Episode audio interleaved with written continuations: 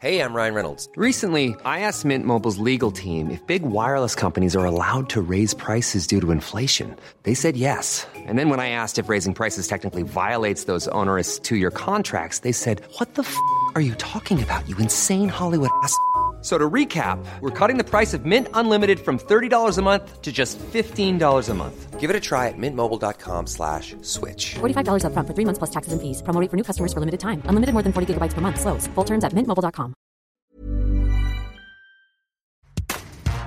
L'annonce du cancer, des traitements, réaliser que sa vie, son corps vont changer, que sa santé mentale, l'image, l'estime de soi va être mise à rude épreuve. Que dire du désir, tant celui des patients, des patientes, que de leurs partenaires Quelle vie intime avec le cancer Que faire si on souhaite continuer ou reprendre une vie sexuelle partagée, idéalement épanouissante? Bonjour, je suis Anne-Laetitia Béraud. On parle de cancer, de sexualité dont tout s'explique à l'occasion de l'opération de sensibilisation au cancer du sang, Septembre Rouge. Notre invité est Sébastien Landry, psychosexologue, je suis spécialisé en cancérologie. Euh, ça fait maintenant 8 ans que j'interviens euh, pour une clinique qui fait que de la cancéro et aussi pour des associations comme la Ligue contre le cancer ou ma parenthèse et l'association Imagine aussi qui s'occupe de femmes qui ont des cancers gynécologiques. Pourquoi la question de la vie intime, du désir, est-elle peu abordée à l'annonce de la maladie? C'est assez compliqué la sexualité parce que ça reste un domaine qui est encore un peu tabou. Les professionnels de santé ont du mal à aborder euh, cette thématique, ne parlent pas forcément des répercussions du cancer ou des traitements sur la sexualité. Et euh, les patients vont forcément être confrontés à des modifications dans leur vie intime et sexuelle. Du coup, on a plusieurs possibilités des personnes qui sont en capacité de verbaliser sur la sexualité et qui vont en parler à leur partenaire en disant je ne comprends pas ce qui m'arrive, euh, j'ai plus envie de, sexualité, j'ai des douleurs, j'ai des difficultés physiques. Et ils vont pouvoir ensemble essayer de, comprendre. Mais la sexualité étant quand même un sujet assez tabou, même au sein des couples, hein, les couples ont une vie sexuelle mais en parlent très peu. Du coup, eh ben, on a des patients qui se renferment en se disant mais qu'est-ce qui m'arrive? Euh, J'ai un problème et en fait ils sont plutôt dans l'évitement des rapports sexuels et ce qui fait que ça peut mettre des tensions au sein d'un couple.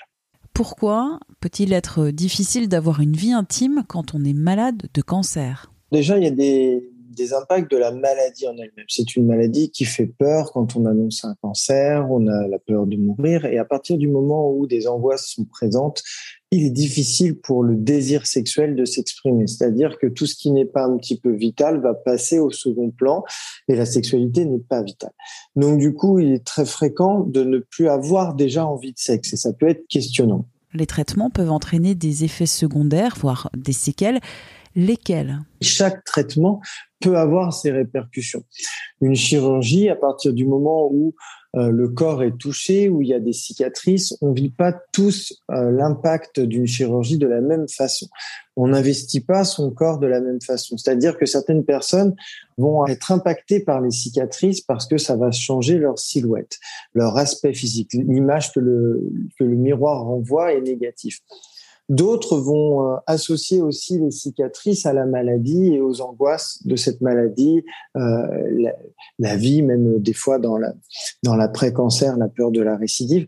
Donc, on va avoir un impact psychologique. Et puis, si je prends vraiment des cas comme le cancer du sein, où on a des ablations du sein, euh, les patientes le disent clairement, c'est une mutilation. ça, ça ne renvoie pas une image positive de leur corps. Et puis vous avez des chirurgies euh, très invalidantes au niveau sexuel.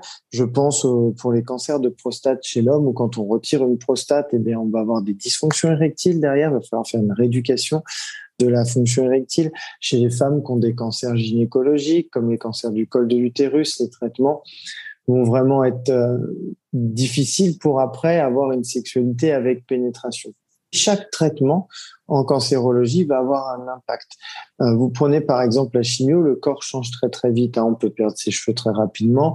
On a de la fatigue. Quand on est fatigué, on n'a pas envie de sexualité. C'est très compliqué. Hein. La, tête envoie des signaux de repos et pas des signaux d'excitation sexuelle. Vous pouvez avoir donc euh, aussi chez l'homme des dysfonctions érectiles. Donc on va avoir une incapacité à avoir une érection ou alors une difficulté à maintenir celle-ci. Et chez la femme, ce qui est relativement fréquent, ce sont les sécheresses vaginales, ce qui fait que ça donne des dyspareunies, c'est ce qu'on appelle les douleurs à la pénétration. Ça, on va retrouver ces répercussions-là sur des traitements de chimiothérapie, d'hormonothérapie, et puis aussi de, de radiothérapie, si la radiothérapie est pelvienne, par exemple. Ces effets secondaires, ces séquelles, sont-ils réversibles? La majorité sont vraiment réversibles, mais pas souvent euh, de façon, j'ai envie de dire, naturelle. C'est-à-dire que euh, je prends un exemple d'une patiente qui euh, présente des, douleurs à la pénétration. Elle est en chimiothérapie, elle a des rapports sexuels, elle, a mal. Elle a mal lors des rapports. La chimiothérapie se termine, on s'éloigne des traitements, mais elle garde en tête cette douleur. Du coup, elle va avoir peur d'avoir. Si elle a peur, elle va pas être excitée. Si elle n'est pas excitée, elle va pas avoir une lubrification vaginale satisfaisante qu'il n'y ait pas de douleur lors du rapport et la douleur va continuer. C'est-à-dire là où on avait un problème lié au traitement au, au démarrage, eh bien derrière, il y a un blocage psychologique qui peut s'installer.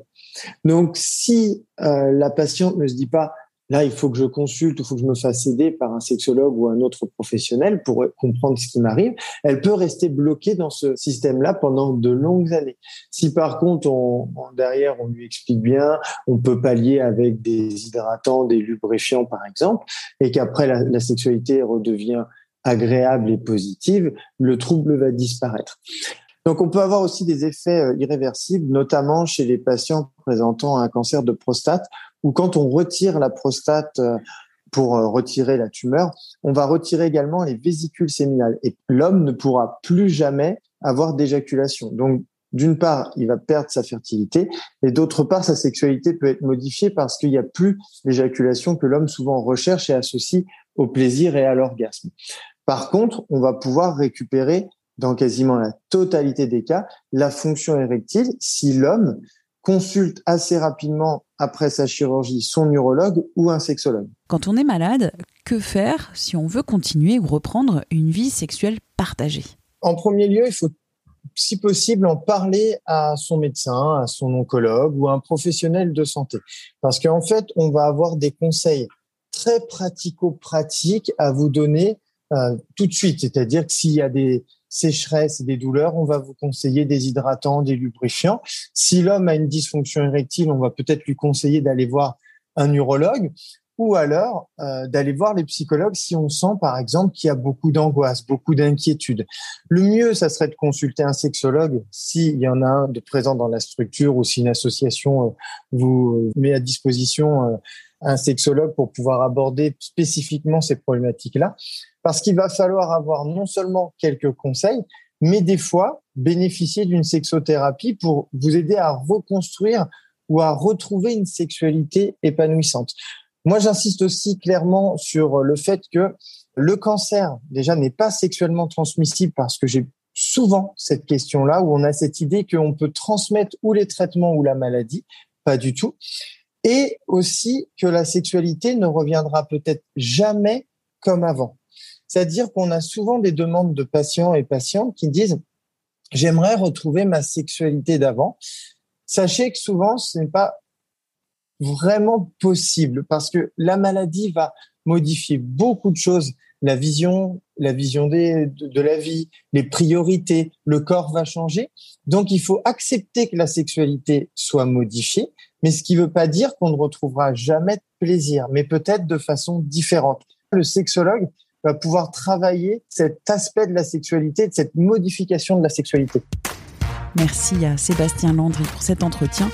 Une idée, une critique, écrivez-nous à audio-20minutes.fr. À très vite et d'ici là, bonne écoute des podcasts de 20 minutes comme l'été dans vos oreilles.